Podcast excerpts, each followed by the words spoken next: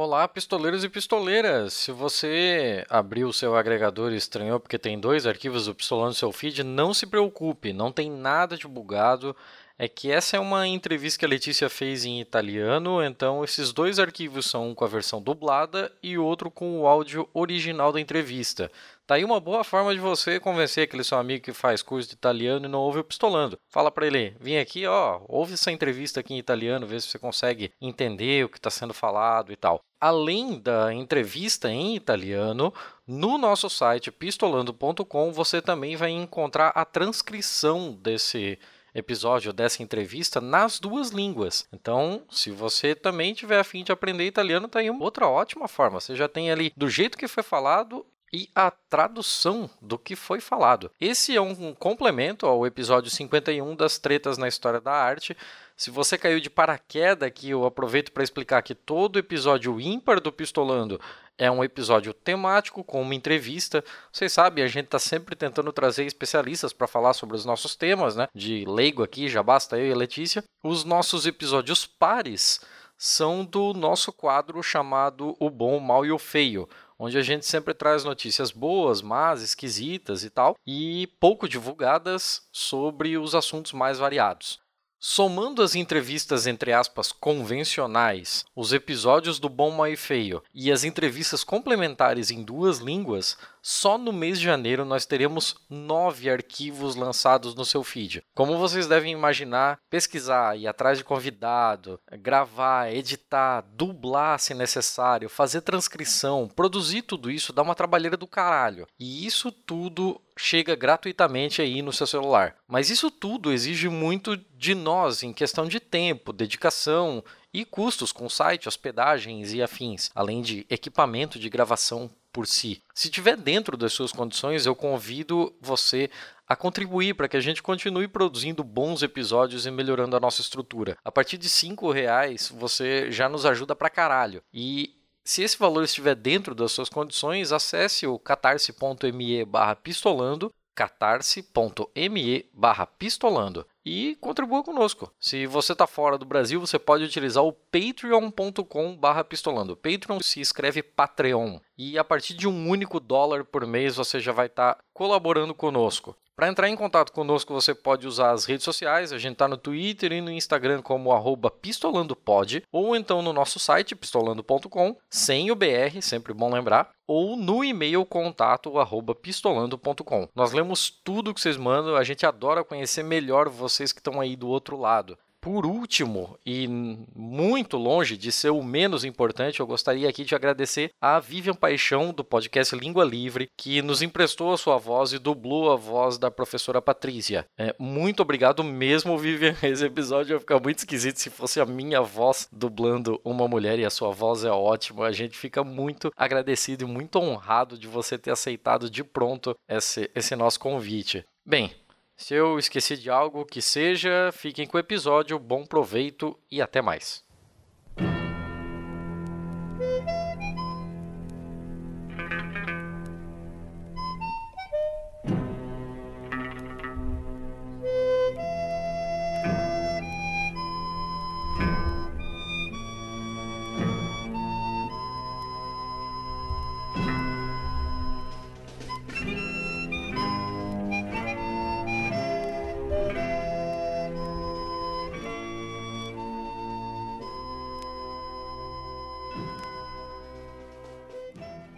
Allora, innanzitutto noi di solito cominciamo chiedendo agli invitati di presentarsi, così sappiamo, insomma, chi ci ascolta capisce per quale motivo vi abbiamo invitati, insomma, che cosa fai, dove ti trovi, eh, come ci sei arrivata, qual è la tua specialità, cose di questo, di questo tipo, una presentazione veloce. Sì, eh, niente, io insegno museologia all'Università di Macerata, dove mi occupo appunto sia di storia del, dei musei che di gestione dei musei.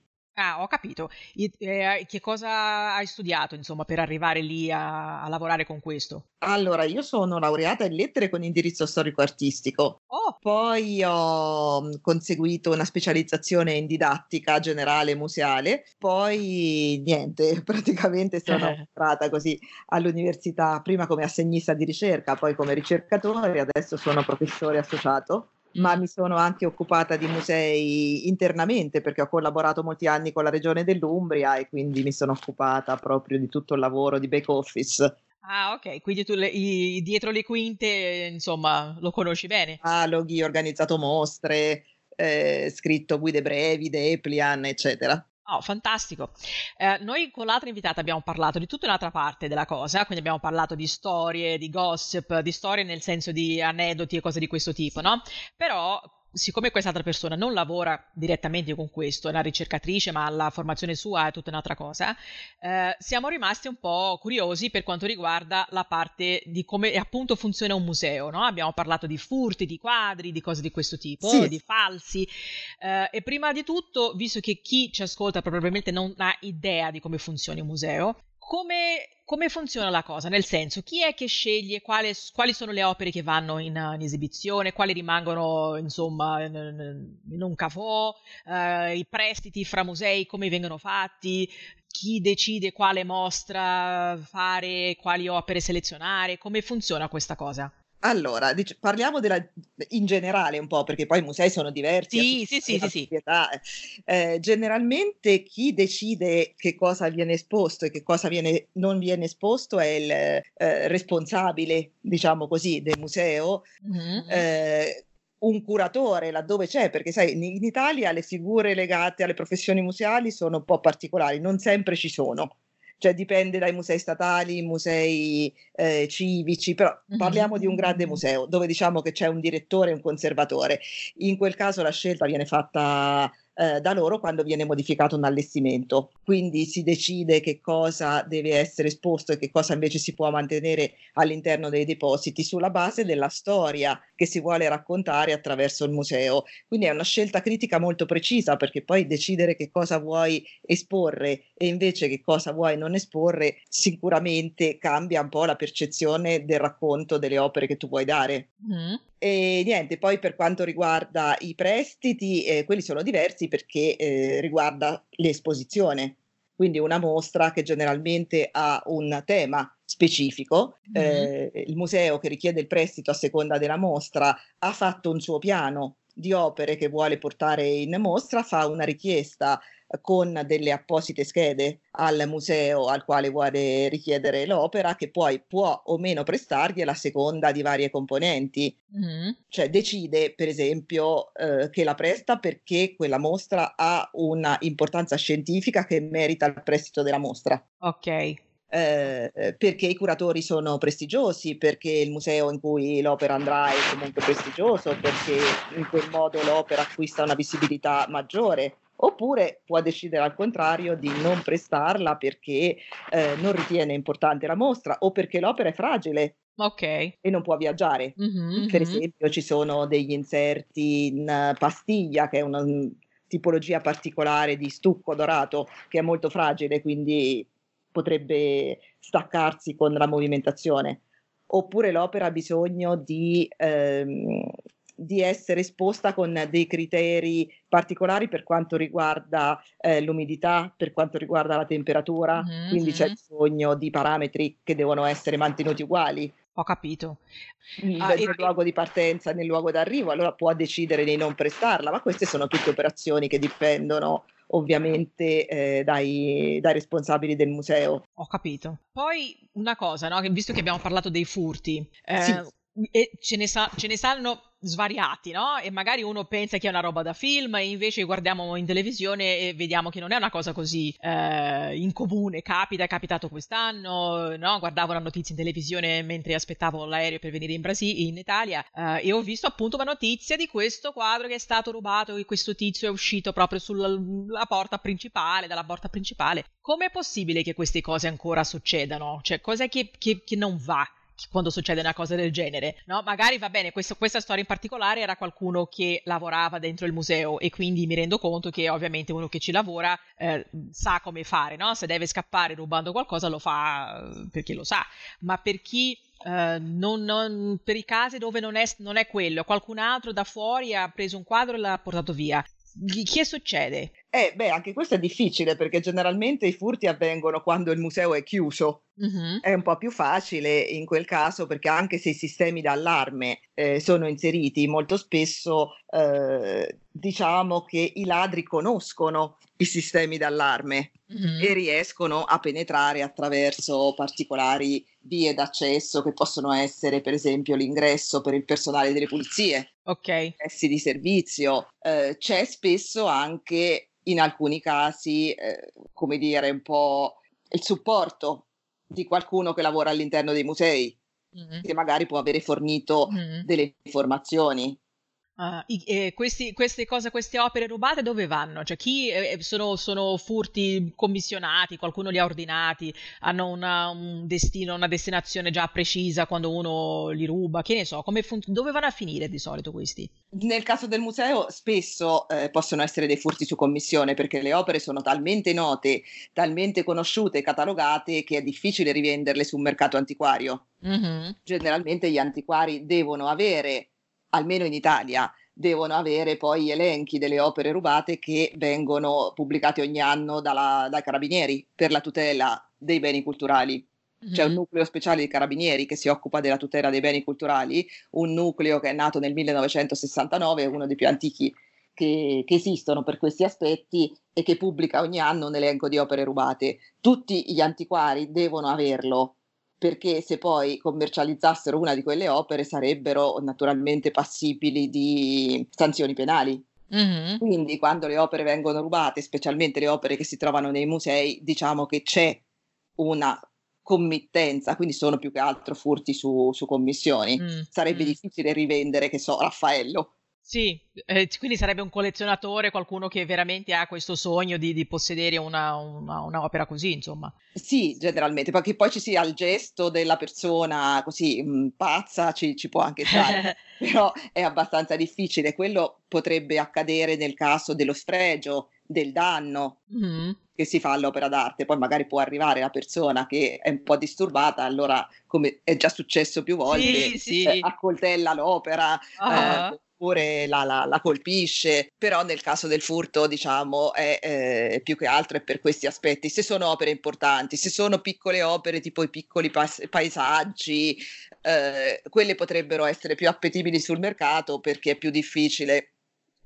anche ritrovarle, oppure però sono cose che succedono di più magari nelle chiese. Ah, ok nelle chiese eh, può, potrebbe capitare che ci siano questi furti perché le chiese sono aperte naturalmente ai fedeli. Sì, sì, sì, sì. E, insomma, le, le, tutto lo schema di sicurezza che ha un museo, una chiesa naturalmente non ce l'ha, a meno che non sia una chiesa molto famosa, insomma. No? Esatto, l'opera può essere rubata, può essere tagliata ah. e fatta a pezzi perché poi i falsari riprendono questi pezzi, li inseriscono su altre tele. Oh. E creano dall'opera grande, diciamo, creano altre opere diverse a quel punto non le ritrovi perché è molto più difficile. L'opera è stata talmente tanto modificata che, che, poi diventa proprio difficile ritrovarla. Questo non lo sapevo proprio. Che disastro! Eh sì, generalmente fanno così per non essere eh, scoperti e spesso utilizzano anche delle tele che sono magari antiche, in modo tale che alla prova del carbonio C14 risultano comunque antiche, anche sotto gli strumenti tecnici. Ma porca pupazza! Io questo proprio sconoscevo totalmente. Eh, i falsari sono bravi, eh. Mannaggia! E quando, e, e, e per tutto il discorso dei, dei, falsari, visto che ci sei entrata tu, come, come, si fa? Perché abbiamo visto, io avevo collocato, messo, messo un paio di link anche nella, nella nostra, insomma, nella, nel, diciamo nello script che seguiamo di solito per fare la registrazione principale. Avevamo messo qualche notizia di quadri che sono di un museo in Francia, non mi ricordo esattamente quale, che ha scoperto che tipo la metà delle sue opere erano falsi. E, e come, come, si fa una cosa del genere? Perché io capisco, e l'altra invitata ha detto la stessa cosa, che sono tanti esperti, è una cosa soggettiva in realtà, no? Perché non, non, non hai modo di provare, soprattutto se un falsario riesce, riesce, a inserire un pezzo di un'opera antica in modo da uh, diciamo, riuscire a truffare anche carbone 14. Però, come, come, chi decide se è un falso o no? Con quale frequenza si fanno queste analisi? Perché magari è un quadro che è lì da tantissimi anni, ness- a nessuno è mai venuto in mente di, di, vedere, di controllare se è veramente di quel pittore. Uh, e poi a un certo punto uno va là, controlla, dice: Guarda, che questo non è il suo, questo nemmeno la metà dei tuoi quadri non sono stati dipinti da quello che, da quello che dite. Chi, come succede tutto questo? Potrebbe capitare proprio in occasione di qualche mostra quando le opere d'arte sono sottoposte a delle indagini, magari perché bisogna fare il restauro, perché bisogna fare qualche azione particolare e allora potrebbe capitare che si scopre che magari la vernice o qualche elemento che c'è nelle vernici non è contemporaneo alle tele, mm-hmm. eh, oppure non è mh, mm, legato anche ai restauri, cioè sono stati utilizzati nei materiali che a quei tempi non c'erano. Ah, ho capito e, e questo potrebbe essere un, un, motivo, oppure si fa qualche riscontro con altre opere, però determinare che cos'è un falso veramente non è facile. Eh, ci credo, soprattutto se arrivano a questo raffinamento, a questo livello di, di, di, di sforzo, insomma, per farlo passare per vero, non, non, sarà una cosa facile per niente. Ci sono stati dei falsari nella storia che hanno venduto moltissime opere ai collezionisti e poi sono finite all'interno dei musei, proprio perché erano degli artigiani, erano degli artisti veri e propri e sapevano realizzare delle opere con le stesse tecniche, con le stesse modalità. Effettivamente non è, non è facile. Questo e poi a quel punto anche quelle sono opere ormai antiche entrate a far parte dei musei, no? Eh, penso di sì, no? Eh, fa, fa, eh, eh, hanno una storia di- interessante hanno dietro. Una quindi storia non... dietro anche quelle. Eh sì, per forza. E, e quando invece è il, contrario, nel senso che trovano un quadro che nessuno se l'aspettava, come è uscita questa settimana adesso, in quei giorni fa, questa notizia di un... che era Magritte, non, non mi ricordo chi, un quadro che è stato trovato mentre si puliva qualcosa e l'hanno trovato, era un... Allora, era un... mi ricordo che è uscito da poco la notizia di un cimabue che è stato trovato nella cucina No, questa no, questa, questa non, non, l'avevo sentita, sono ancora più scioccata. Come un cimabue? In Francia, a casa di un signore in campagna, è stato ritrovato piccolo, questa piccola tavola di cimabue che lui teneva in cucina praticamente, e poi è stata mm, quotata tipo 24 milioni di euro, una cosa incredibile. E quando, quando, succede così, co- che si fa? Cioè, questo, questa, questo quadro, quest'opera è del Signore, eh, a, immagino che cambi da paese a paese, che magari c'è una legge che obbliga chi trova certe opere, eh, certe opere a cederle ai musei o al governo, quello che è, non, non, non lo so. Come funziona? Eh, di- dipende anche in questo caso, sì, dipende dai paesi. Ci mm. sono regole diverse a seconda dei paesi. In Italia, per esempio, può succedere molto spesso con i reperti archeologici sì, sì. Perché magari, ecco, c'è un contadino, scava nel suo terreno e casualmente trova una necropoli, può succedere.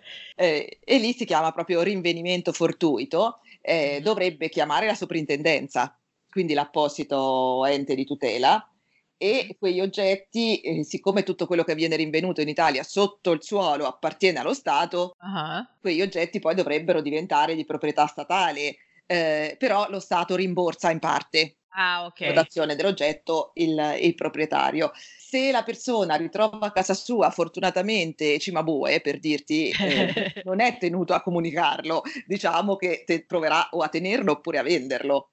Capito. Però nel momento in cui provi a venderlo, lì può intervenire lo Stato che f- chiede il diritto di prelazione. Questo è successo anche con il Cimabue della Francia perché eh, la Francia ha deciso di non farlo più uscire, ma farlo diventare patrimonio nazionale, quindi lo comprerà sicuramente a un prezzo più basso. Però il signore che l'ha trovato diciamo che si è assicurato la pensione. Beh, certo, io mi chiedo sempre che storia hanno queste cose, no? Come è andato a finire di lì? Che, che, che percorso strano avrà fatto per finire in una cucina di un contadino?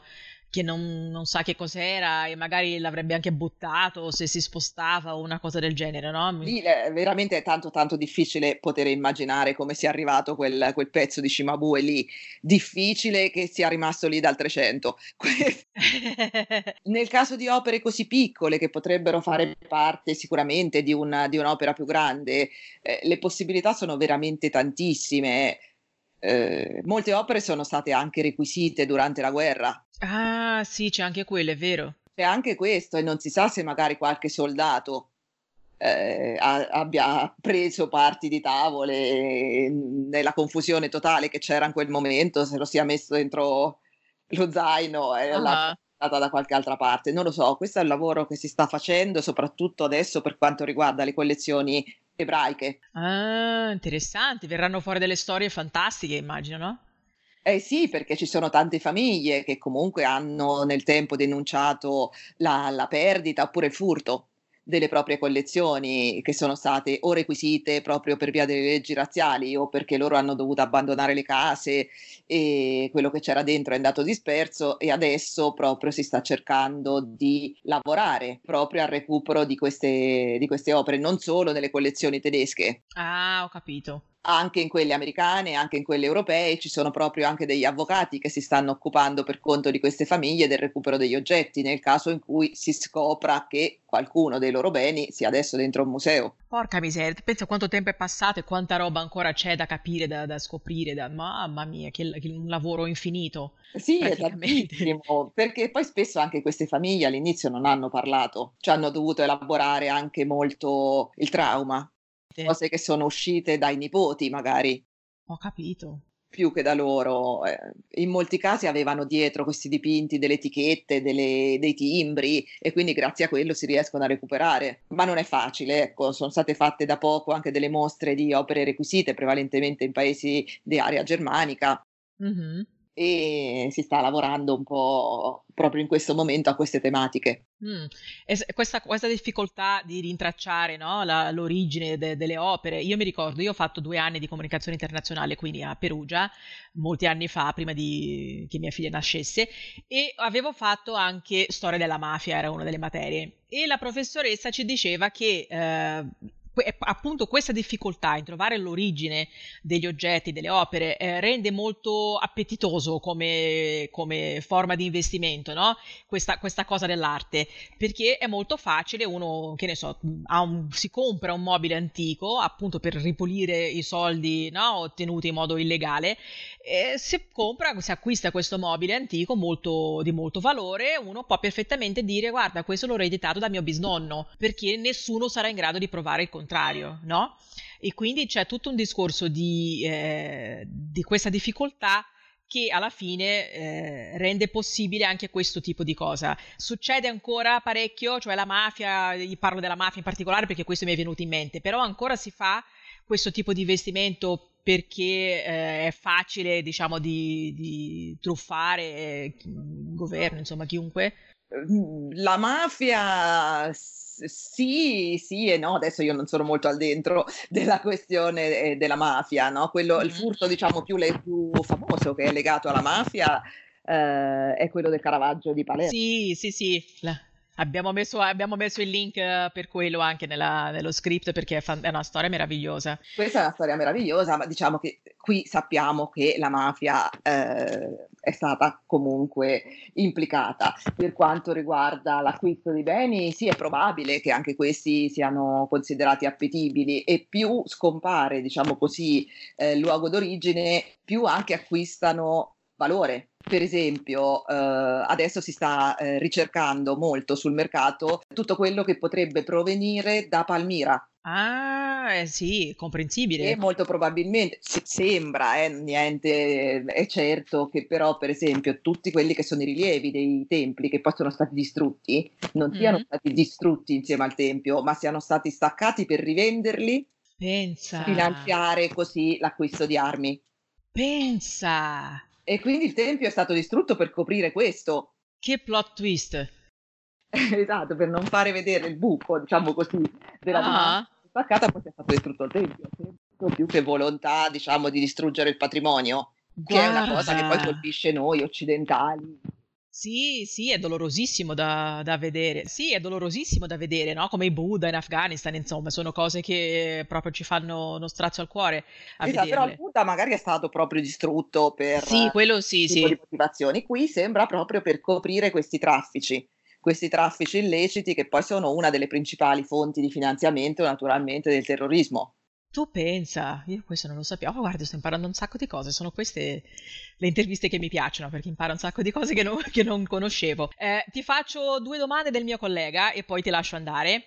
Lui aveva parlato in particolare della morte di Roger Scruton, non so come si, come si pronuncia il suo cognome, essere sincera, che era uno studioso di estetica e no, era quello filosofo. che amava, sì, filosofo, e amava l'estetica più eh, classica e to- trovava brutto, sì, un conservatore, insomma, un palloso, che trovava brutto tutto quello che non era classico. Uh, e come, come, sono questi, questi standard di, di bellezza lungo il tempo, no? questi cambiamenti?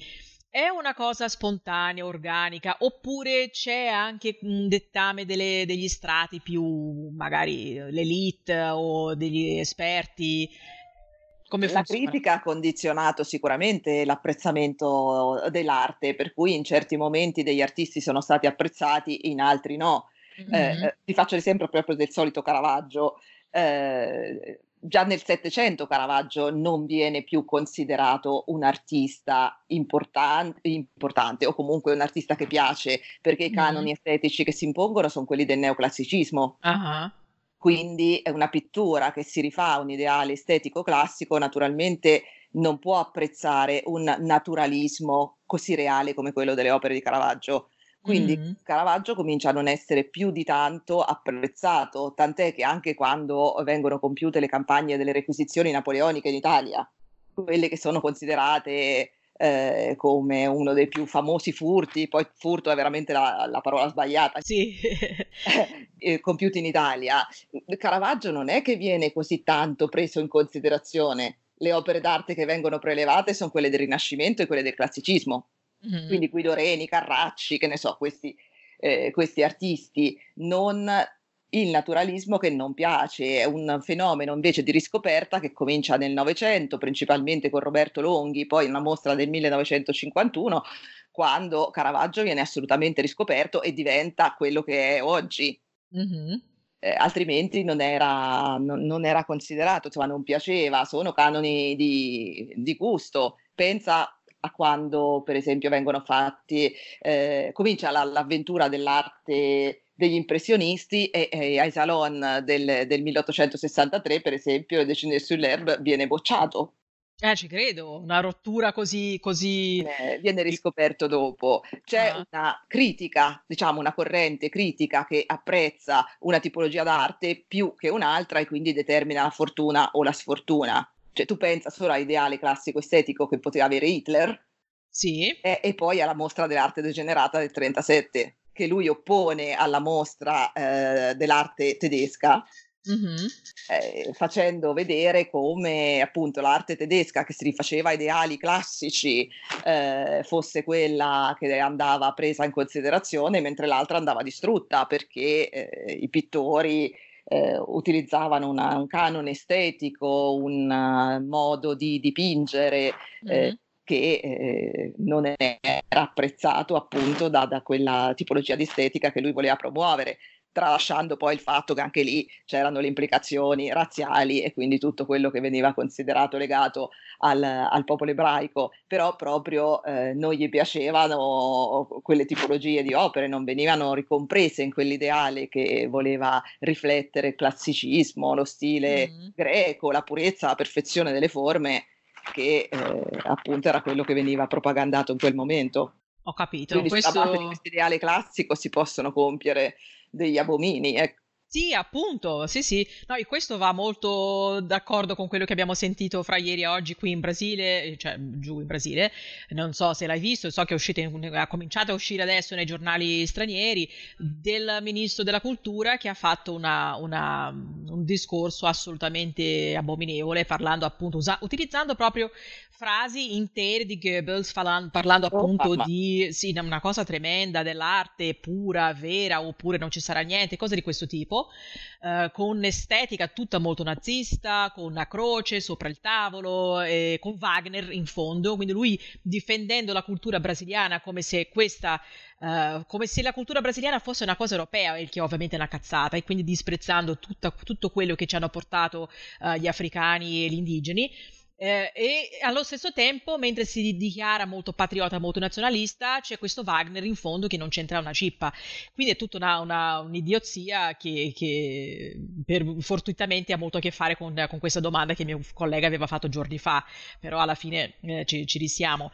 Ma Poi guarda, lui... è spaventoso perché tutto quello che riguarda sì, il sì. bello, cioè proprio il bello come ideale, come estetica, comporta inevitabilmente che ci sia il ricorso anche all'opposto, quindi sì. quello che è bello diventa brutto e quello uh-huh. che si può distruggere e questo è una cosa veramente terribile. Qui, per esempio, noi stiamo cercando di eh, leggere con altri occhi, sforzarci a leggere con altri occhi eh, un tipo di cultura che non è la nostra, proprio per andare incontro alla funzione naturale di certi oggetti. Penso proprio a quello che citavi tu dell'arte africana, quindi opere che provengono, per esempio, da eh, musei che sono quelli eh, dedicati a, all'arte coloniale oppure mm. uh, all'arte africana, stiamo cercando di restituire quel valore culturale, simbolico, religioso che quegli oggetti avevano al di là dell'estetica. Mi sembra che il discorso che stia facendo il presidente del Brasile è l'opposto. Ma a parte che lui ha solo gli idioti nel suo governo, cominciando da lui stesso che è un imbecille,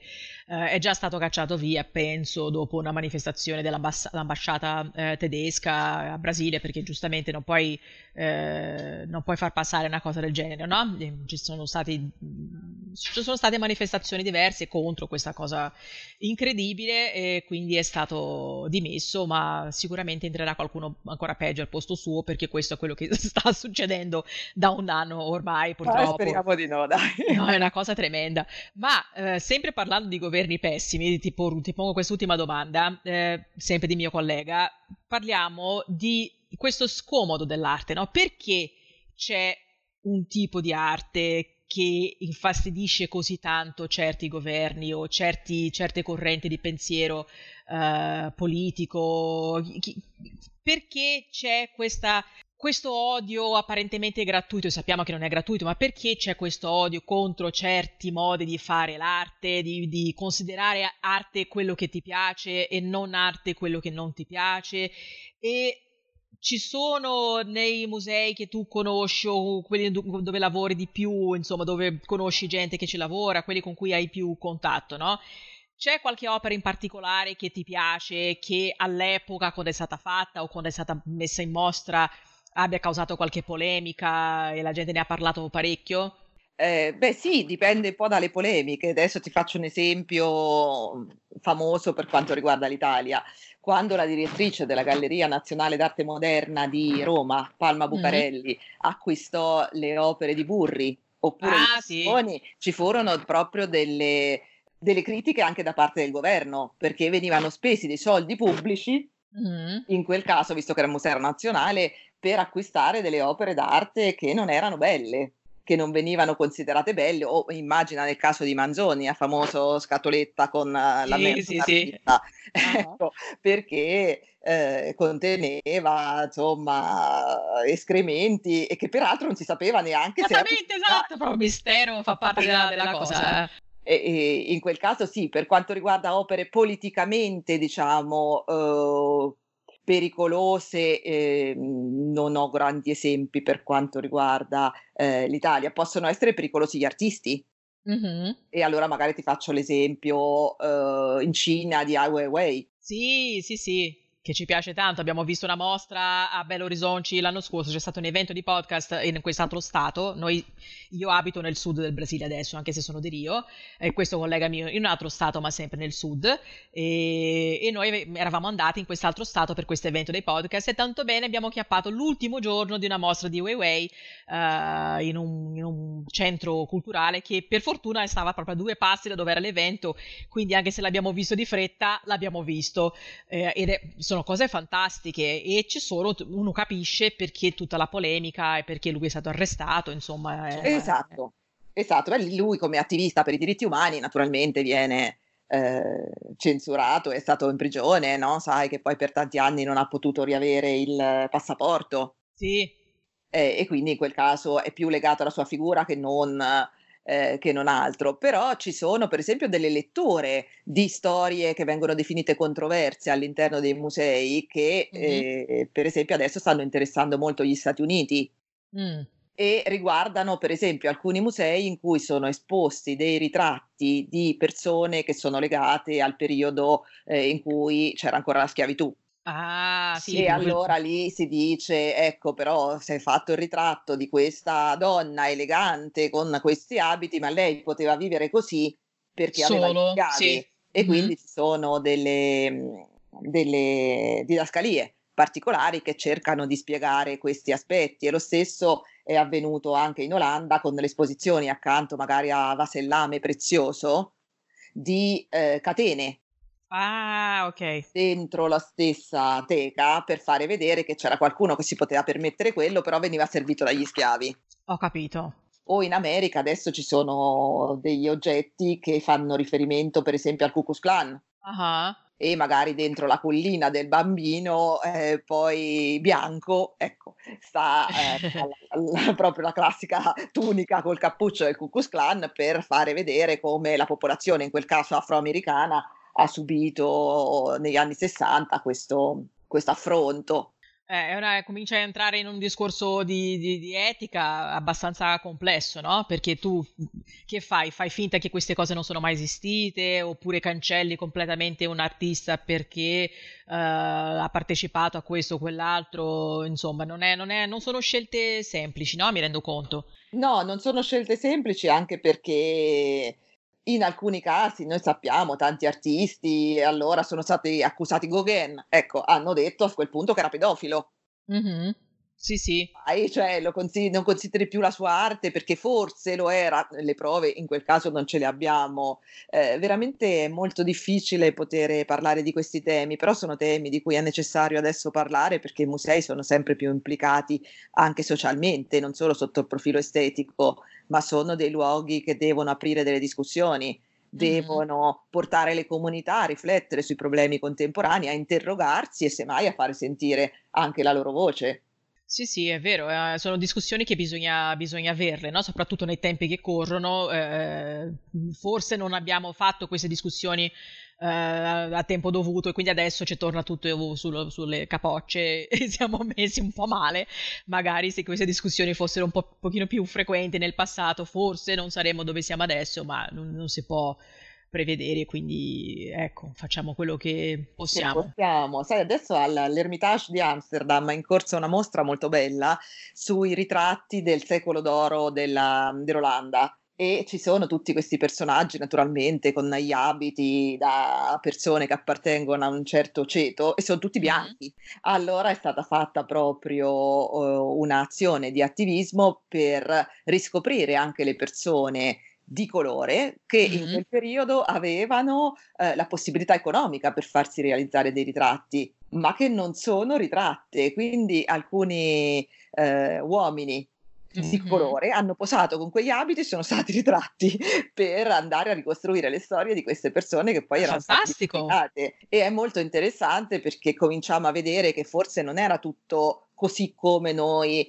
ce lo siamo immaginati o come ce l'hanno trasmesso. La storia non è bianca o nera, ci sono Mhm. tante altre sfumature che è necessario fare conoscere perché le nostre società sono sempre più, almeno io ti parlo dell'Europa, multietniche, dobbiamo conviverci e non pensare che sia un fenomeno solo attuale, ma c'è sempre stato. Eh sì, l'essere umano si è spostato sempre, no? Esatto, Siamo... dobbiamo imparare che siamo figli di queste migrazioni e che quindi è necessario vederle un po' con altri occhi più aperti. Bene, Può aiutare, insomma, proprio per eh, includere questi nuovi cittadini anche all'interno della, della vita culturale e serve anche a noi, insomma, sì, sì, sì, occhi. perfetto. Ah, sono contento, ho imparato un sacco di cose, adesso trascrivo tutto, traduco tutto. Ascolta, io ti ringrazio tantissimo, so che è stato un figurati. casino, è tutto colpa della team. Eh, vogliamo prenderci un caffè? Perché io Ma ci sarò... sarò